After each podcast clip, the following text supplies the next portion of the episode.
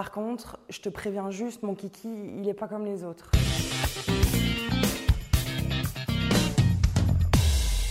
Grâce à une formation en esthétique, j'épile mes copines. Et presque systématiquement, elles vont me prévenir, un peu honteuse, que leur kiki est pas normal, que leur nounou est trop poilu, ou qu'elles ont des trop grandes lèvres, ou qu'elle est trop ouverte, ou pas comme il faut, enfin bref, qu'elle est pas normale. Normale euh, Votre vulve, elle est parfaite en fait. Il n'y a pas de règle, si? C'est qui qui a décidé en fait que ce qu'on voit dans les pornos, c'est ce qu'on doit avoir dans notre culotte? J'adore les Disney.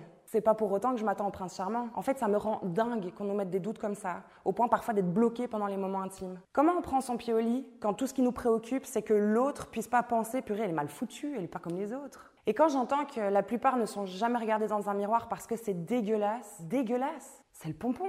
Il n'y a rien de dégueulasse dans nos corps, ni la forme de notre vulve, ni nos poils, euh, nos pertes, nos menstruations, nos odeurs, euh, nos poils incarnés. Tout ça, c'est nous en fait, c'est ok, ça fait partie intégrante de nous. Et si on apprenait à les accepter en fait, nos vulves, à les chérir, à les adorer, à en être fiers, ben moi je suis sûre qu'elles nous le rendraient bien.